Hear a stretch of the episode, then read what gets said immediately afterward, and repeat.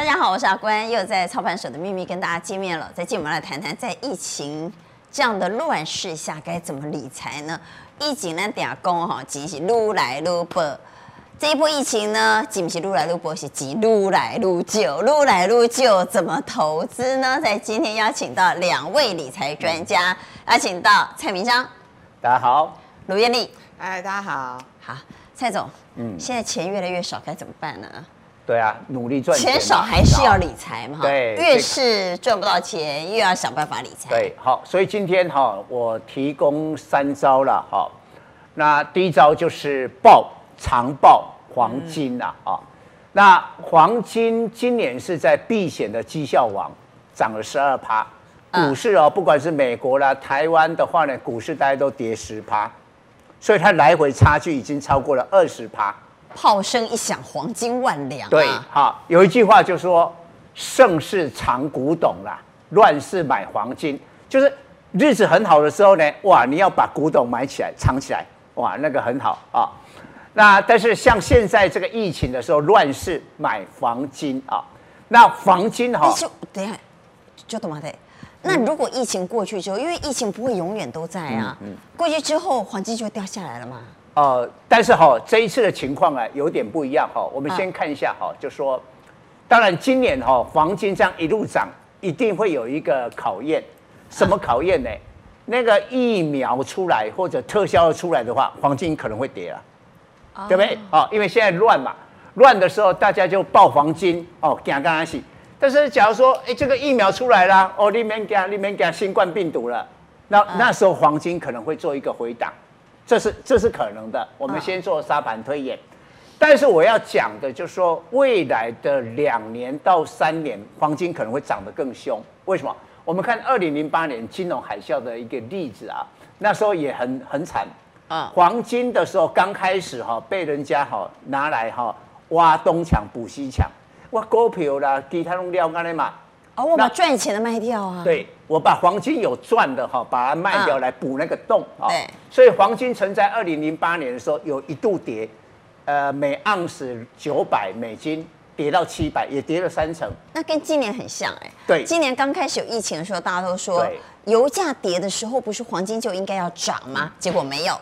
今年是股市、油价、黄金三个一起跌，那时候就想不通，想说这个疫情乱世，照理说乱世，很多人形容这次乱世像世界大战，说这次根本就是在打仗。好，那打仗的时候，黄金不是应该暴涨吗？我们爸爸妈妈都有那个经验啊，以前要藏一个小黄鱼在床铺底下，但想不到这一次疫情刚开始很严峻的时候，油跌、金跌。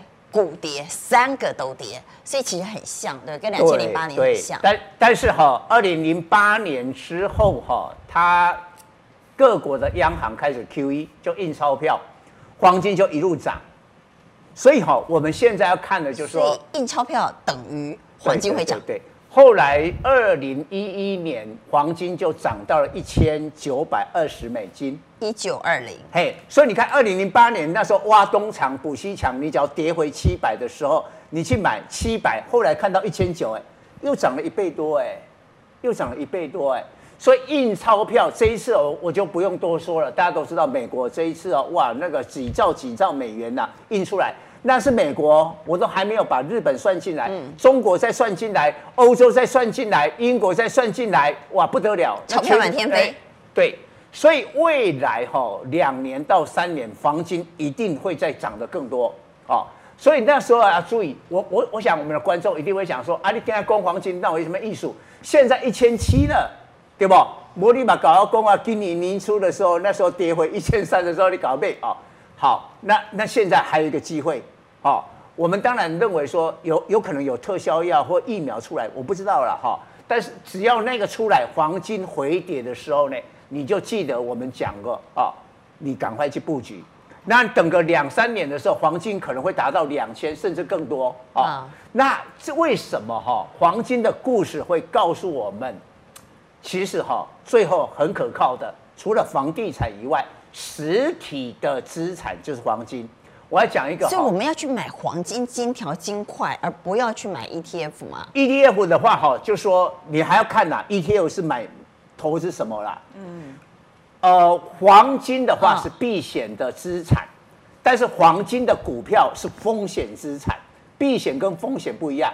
你假如说现在一波哦，哦，这个一个一个投机的行情的话，你可能要买黄金的股票。黄金的股票的概念就是说啊，它是挖黄金的那些矿商的公司啊，好，那个股票可能会涨得凶啊。但是我们讲的长期要增值的是黄金，就实体的黄金、金条啦、金币啦这些的这个股票。那我讲的是说，未来两三年的话呢，因为 QE 的个结果，印钞票的结果，美元会下跌。不要看美元现在很强哦，未来可能过两年美元一定会跌。因为这个疫情会过去嘛，嗯，哦，那时候美元跌下来的时候，黄金，大家想黄金啊，就值钱。我来讲一个数字哈，你知道一九六七年，哇，那很早很早以前啊，那时候就是英镑的危机，那时候美元还不是最强，英镑的危机，然后波及了美元。那时候各国的央行央妈啊，一共在那一年一九六七年，一共买了黄金一千四百吨。但是二零一八年的时候买了六百吨，就是说这五十年来最大的一次购买，好，就一九六七年之后是二零一八，所以呢，各国的央行都很聪明，因做专业的呀，必然看在，因为在讲哈，未来的趋势哈，因为二零一八又是英英国要脱欧了，所以大家觉得这个英镑有一个风险，现在也印证事实，所以央行哈一面印钞票，一面去买黄金，他自己都买黄金。所以，像中国的人民银行、人人人行哈，嗯，从二零一八年的十二月到现在，大概有超过一年，每个月一直买，一直买，一直买，嗯、买了一百吨哦，一百吨的概念大概六十亿美金，一百吨呢，嗯，一一直囤，一直囤。所以你现在哈要跟着来看的话呢，各国的央行哈都在囤黄金，所以黄金会在某个时刻上涨。那我我讲一个。呃，小故事了哈，就说几年前呢，我我太太突然想说，哎，她的妈妈给她那个陪嫁有那个黄金呐，金环嘞，哎，她都忘记了，不是金金那个小黄鱼。啊，小黄鱼。就是五两五两五两那个。因为我很有概念，不是买金环嘞，是买小黄鱼。对，那时候陪嫁，哎，她自己都忘记，然后回回去找，她是的是。像金块金条的概念，对，但是他们说长得像那个小那个黄鱼啦，啊，那时候不要看呢，那那逃来那个台湾的人哈，没有小黄鱼怎么有船做啊？你你这个就是船票，是，你一定要拿一个小黄鱼啊，一个小黄鱼通常就是五两，嗯，现在一两大概呃六万六万，哦，所以所以这个五两的小黄鱼在台币三十万，你不要看这个就三十万。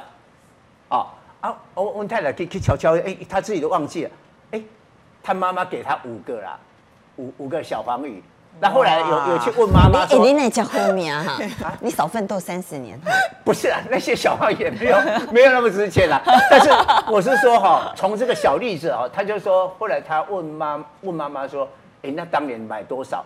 他说他也忘记了，他妈妈也忘记，我岳母也忘记，但意思说可能那时候。五个小黄鱼加起来可能也只只有二三十万，二三十万，但现在超过了百万，所以我我举这个例子就是说哈，哎，你不要看你有时候丢在那个地方，时间一拉长，哎，一看，哎，它投报率可能也好几倍啊，好几倍。虽然黄金没有利息，哦，也许跟我们的认知说，把现金存在银行，一年再差多一趴，现在存在银行也没有利息。对，哎，对，所以我意思说哈。你只要看到我的结论，就是说为什么要长报黄金？你看到各国的央行这一次哦不计代价啊，那印着那么多钞票，当然暂时也许把股市啊或者什么撑住哦，但是它后遗症会在后面的。过几年大家会想，哇，你印那么多钞票干嘛？跟后代的子孙借钱呢？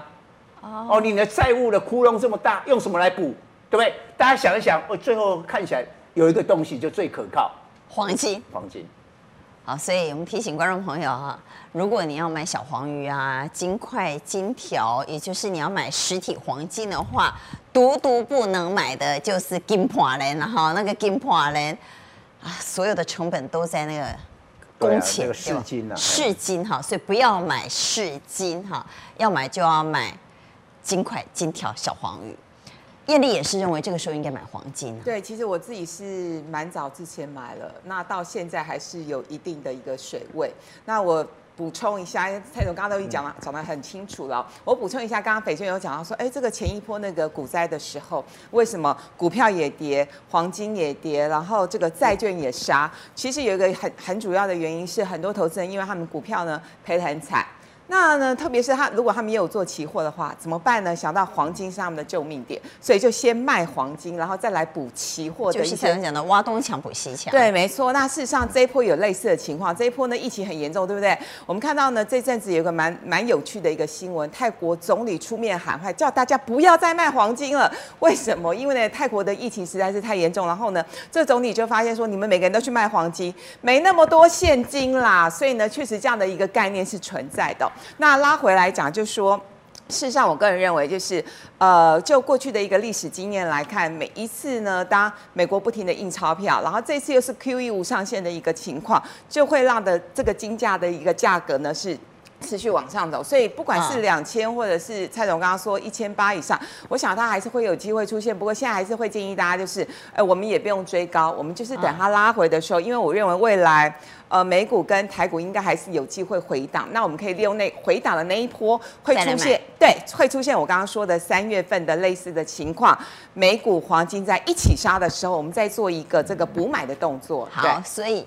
呃，很多观众朋友会把黄金连接到疫情，嗯，所以担心一旦疫情减缓之后，黄金是不是有可能就会下来？但在今天，不管是燕俐还是蔡总都提醒我们，我们要把黄金的价格连接 QE，也就是全世界钞票印的越多，黄金就会涨越多。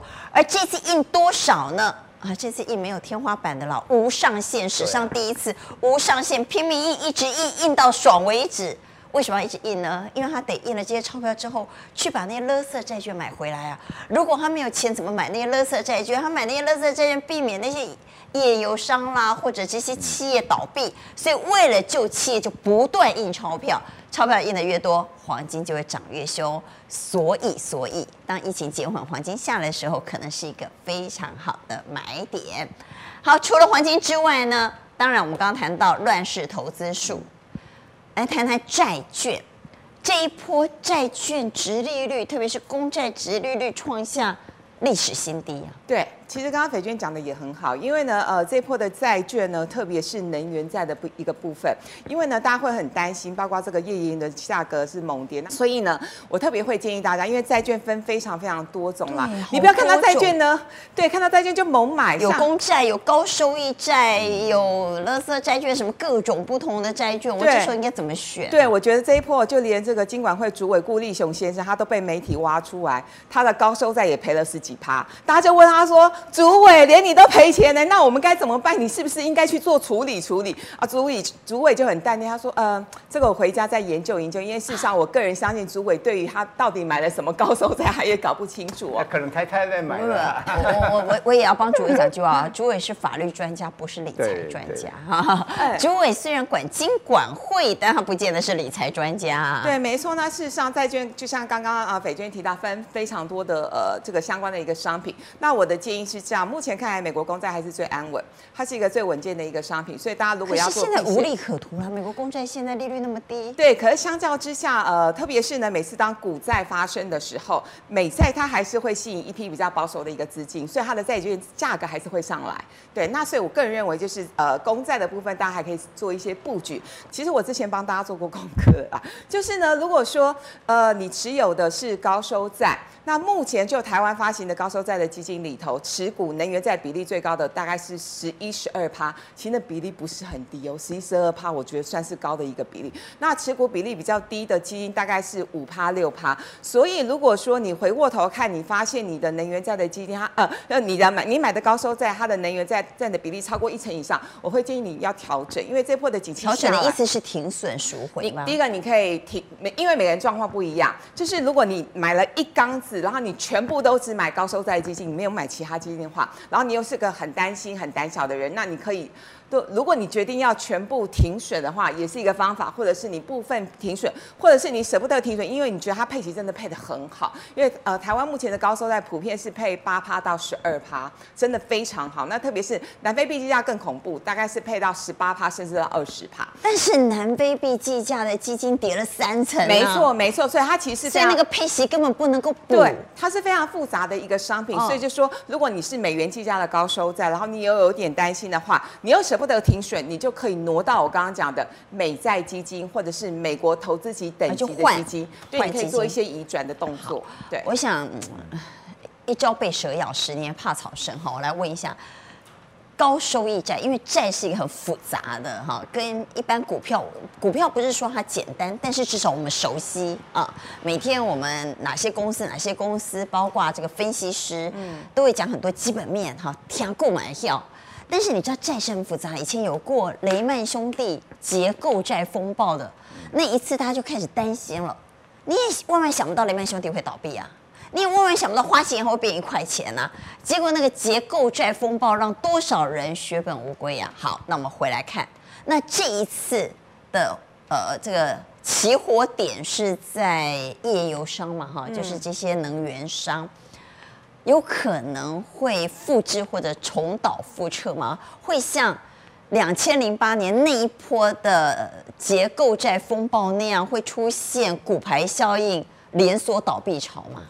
应应该是不会的哈，所以虽虽然哈油价可能未来还会低迷一段时间啊，但是因为这些页岩商他发行的债券，透过的跟二零零八年金融海啸不一样，那个结构在雷曼，雷曼是美国啊这个前四大的这个投行啊，啊那个雷曼然后出来哇，影响到就所有美国的这个华尔街的这个金融业。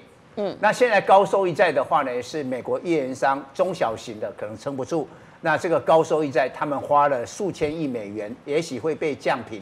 但是因为联总会要买垃圾债，联准会已经也猜到那个可能会有这样的一个。所以就说，两千零八年雷曼政府不救，对对对。但这一次政府有要救，因因为因为那时候联总会哈雷曼事件啊，没有第一时间及时的去救，对他那时候没有去救他嘛，对对对，所以才引发了这个。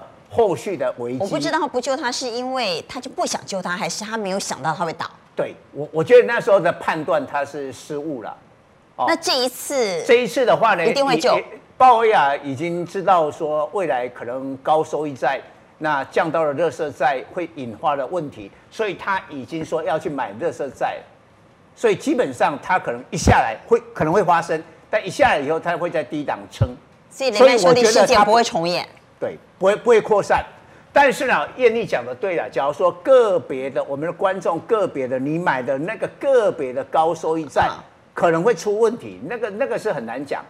但是不至于说所有的高收益债全部都引爆，然后变成了市场资本市场的危机。我觉得这个方这个可能性就比较不大了。还有一个关键啦，页岩油商是川普的票仓嘛，他不救他也没算了，所以。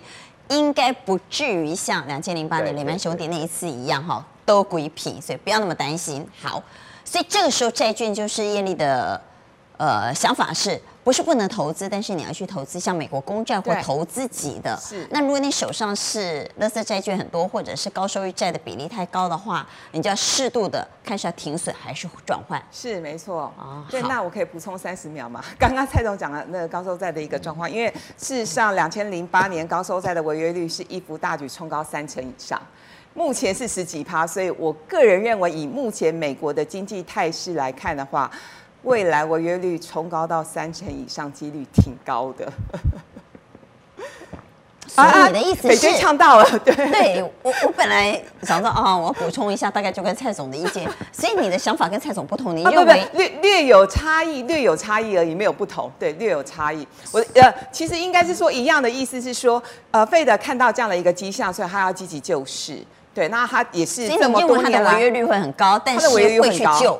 对，他会去救。那要是我们找找结论，会不会重演雷曼兄弟事件？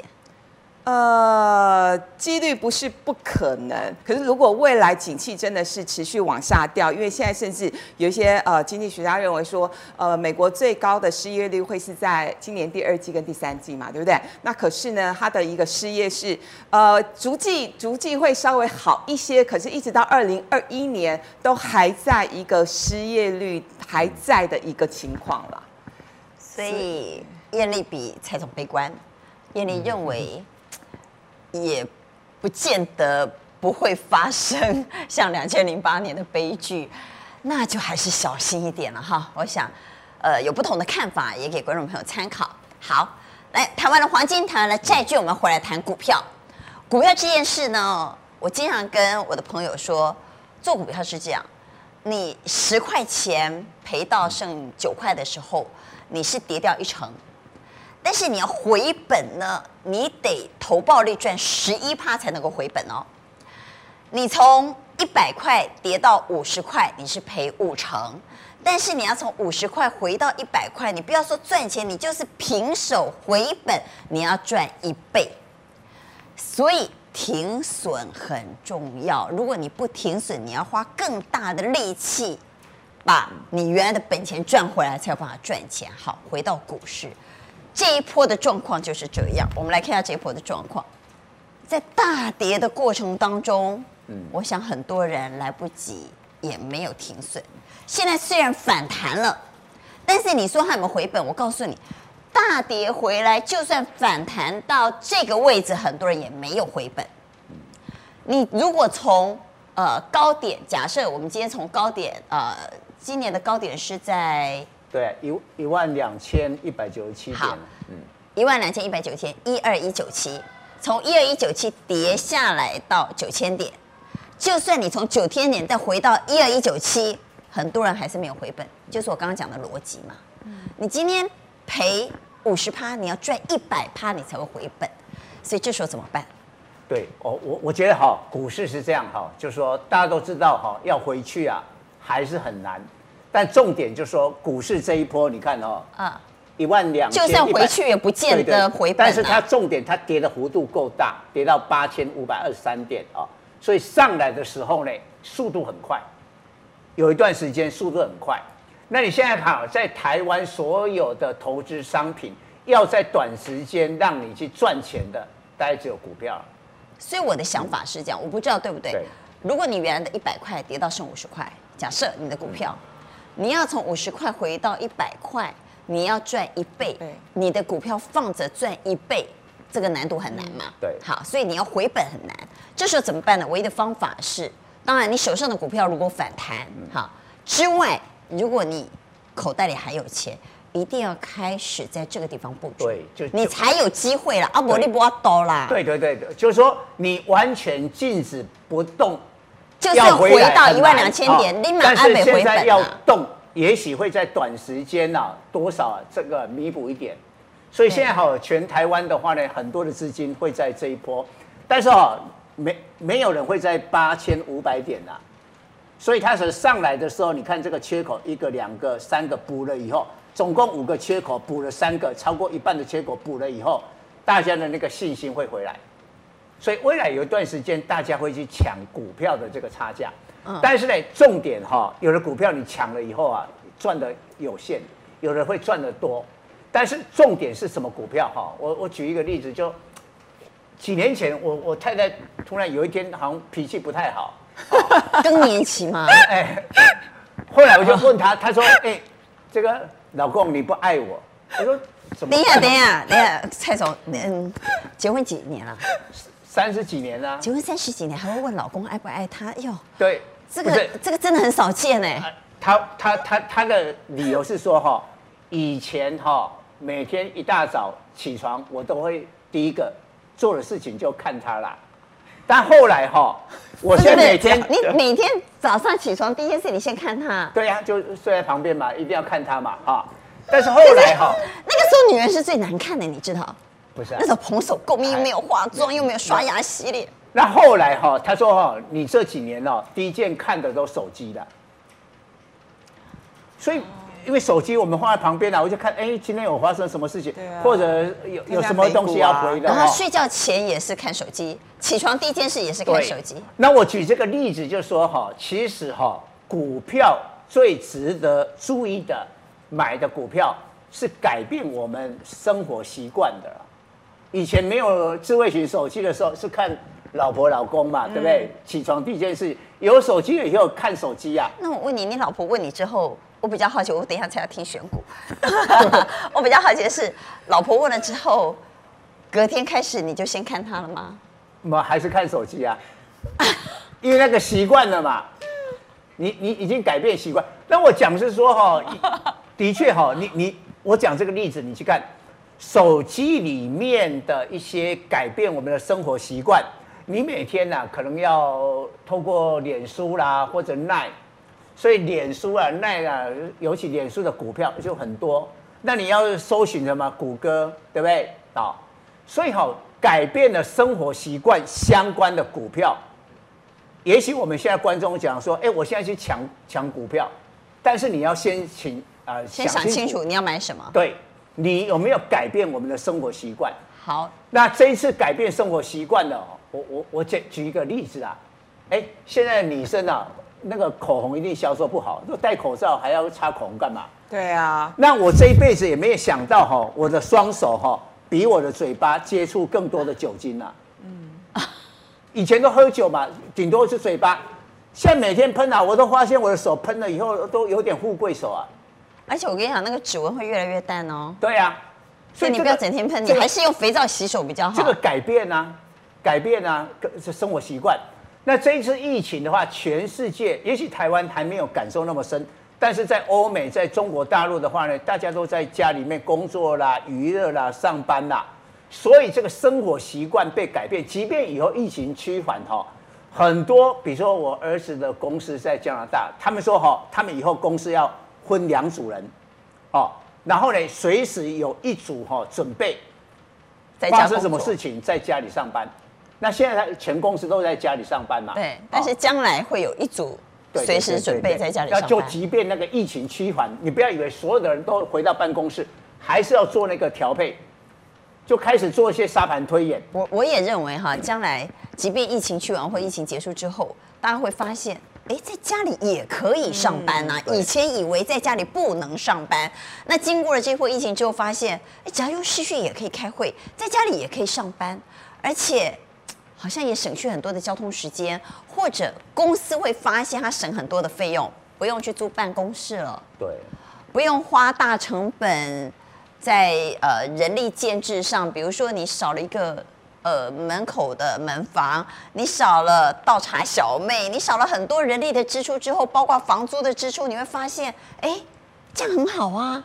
对啊，但是对员工，说不定慢慢的就反而很多人就在家里上班。讲说哈，哇。其实在家里工作一点也不轻松了，而且我告诉你，时间更长，老板也会发现这件事。对，而且老板哈本来哈交代你，比如五件事情，以前你在办公室的时候，这五件事情不会天天来问你的进度，现在在家上班，这五件事情哦，每天你要回报你的进度是多少。盯得更紧了，而且我跟你讲，因为你在家里，哎，老板会一直不断赖你，对，所以你二十四小时除了睡觉，你都在工作，这是第一个。第二个，我有个朋友，他儿子就在家里视讯上课，他说以前在学校上课的时候，你可以打瞌睡，你可以度孤，嗯，现在不行，因为现在是视讯，老师看到每一个人的脸，他们透过视讯一格一格的，每一个人的脸都在荧幕上。你还不能度孤，他说更累，所以呢，等到老板发现这件事就糟。当老板发现你在家里工作，第一个他省成本，第二个你的工作时间反而拉长了，因为你不用赶着去坐车。哎呀，以前说啊，老板不好意思，我一定要赶什么交通车，我几点的车啊？你不用了，你现在都在家里了嘛，哈。以前九点他才 call 你，现在他想说八点我就可以叫你啦，反正你平常这个时间在坐车，你现在可以开始工作，工作时间更长。嗯，所以我告诉你。将来异地办公这件事一定会成为，呃，不要说主流，一定会成为一股风潮。还还有一个，呃，我我我小孩也讲哈，还有一个副作用哈，还副作用，就是说在家里上班以后，透过视讯，所以每个同仁哈，每个员工都会照到自己家的后面，好，所以不能太乱。所以也要整理家里。哎，那那个也要了哈，就说反而会比较想去买房。为什么？你本来不知道哦，这个同事艳丽，后来看到家里哦这么漂亮，啊，他有自己的房子，所以哦，还有就是会比啦，好丢脸哦，好丢脸。本来没有照到家里，我们家好小哦。对对对对对，哦啊，你看到那个哈那个高级主管那背后那个书房哇，一整排的书柜什么样？哇，原来他赚那么多啊，对不对？我是不是要跳槽了？有道理，好，回来讲。所以疫情改变我们的生活，怎么选股呢？将来如果异地办公是一个风潮，对，宅在家是一个风潮，要从这里头去找股票。对，所以像视讯哦系统的原展，哇，这今年涨了快一倍哦。那 NV 啊，每一个人都要比电嘛，广达啦，这个华勤啊，那也不可能都是在工作嘛，你也要娱乐哦。任天堂哇，今年红的不得了，但是问题买不到啊，那个 Switch 根本买不到啊。对，哈，这个原相啦、旺红都不错哈。那云端的伺服器、记忆体啦、实权啦、微刚啊、宜鼎、宇瞻。不过现在有更进一步的一个变化了，就是说啊，这些的这个集单来了以后，比如笔电哈，大家发现哈，哎，赚最多的不是广达啦，哈，是要做笔电里面那个零组件了。嗯哦哦，那个可能赚多，所以啊，开始未来的，我想可能到了第二季的后面，或者是到第三季的时候，做这些笔电伺服器的零关键零组件，这一些的公司哈、哦、可能会上来，大家就做好功课。所以我觉得会持续一段时间，哦，这个就今年、哦、甚至会变成。我们看到疫情了以后，几乎让所有的产业，不管是传统产业啦、服务业啦，到科技业，其实订单都很不好了。但是唯一改变我们生活习惯的这些办公在家里办公娱乐相关的，只不过这些股票有的涨多了哈，嗯、你就要往零组件再去找那些股票。好，所以这是在选股的部分，就是宅在家的股票是未来选股的方向，而这里头又要再去细分，再去找真正的关键和真正的技术，甚至于。它的利润比较高的哈，可能是未来更好的标的。好，就是在个股的部分，我们再来谈谈那房地产呢？呃，我觉得哈，房地产现在有一个优势啊，就是说房贷利率慢慢低了，嗯，很低。但是假如说我们不要讲那么远哈，就以今年来讲，我会教大家哈来一个套套利。什么意思呢？就是说，我们现在房贷利率，你可以谈到一年贷一点五趴，是。但是我们股票有很多高值利率，但是平常高值利率也不要以为很安全哦，高值利率六趴八趴，你可能赚那个高值利率，可能赔掉价差。但是今年因为股票已经跌了一段，所以我们尽量找一些公司哈，这个已经就就不要找那些波动性大的，找那个扁担股。什么叫扁担啊？就是说。它它也不好到哪里去，但坏也不会坏到哪里去。比如我们举一些例子哈，比如说水泥里面的亚泥，哎，它配到三块，是不是像电信股这种股票？电信的话，今年的殖利率没有那么高，哦，因为去年的状况没有那么好。但是呢，像亚洲水泥哦，它殖利率有七趴，或者像呃建商，有七家的营建公司哦，今年的殖利率啊七趴。但我们知道，去年的营建公营建公司的景气就普普通通嘛，那今年也坏不到哪里去，也好不到哪里去，就维持那个水准，一个扁担。哎，你不要看着像那个润泰新啊，那个新护花，那个甚至十二趴，殖利率整一趴。所以我我不要讲十二趴那么夸张，我就找哈，比如六七趴，六趴好了哦。但是它的股价是扁担的，我为什么要扁担呢？那以前我们的扁担概念是。台塑四宝，对，对，对，是中钢，现在不是，是中华电信，那是我们过去的扁担概念嘛？那现在扁担概念改变了，对，啊，所以我找这种扁担的股价不会有大幅波动。我要不，哦，这个观念跟我们呃刚才讲的买股票，我们是要赚殖利率的，冲上去那个概念不一样，我们要配股息的啦。对，所以有六趴，然后呢，我现在有一个房子，我跟银行可以啊拿到了一点五趴的房贷利率，对不对？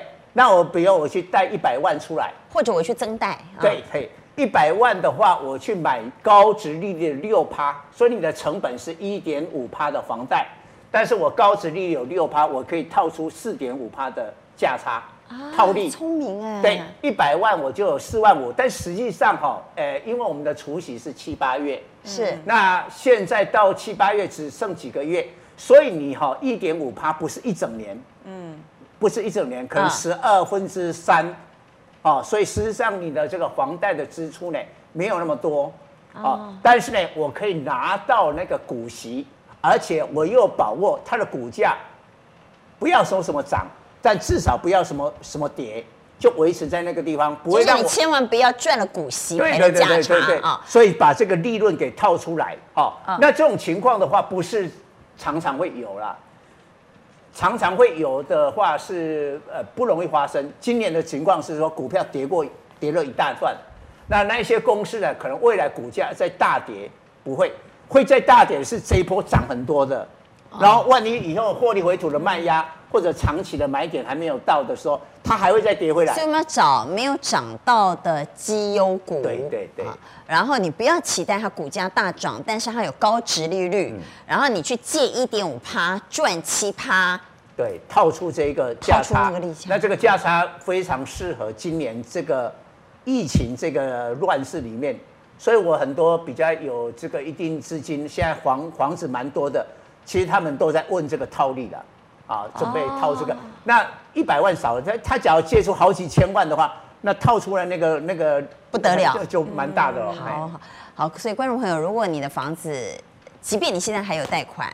如果有增贷的空间，倒是一个蛮好的套利理财方式哈。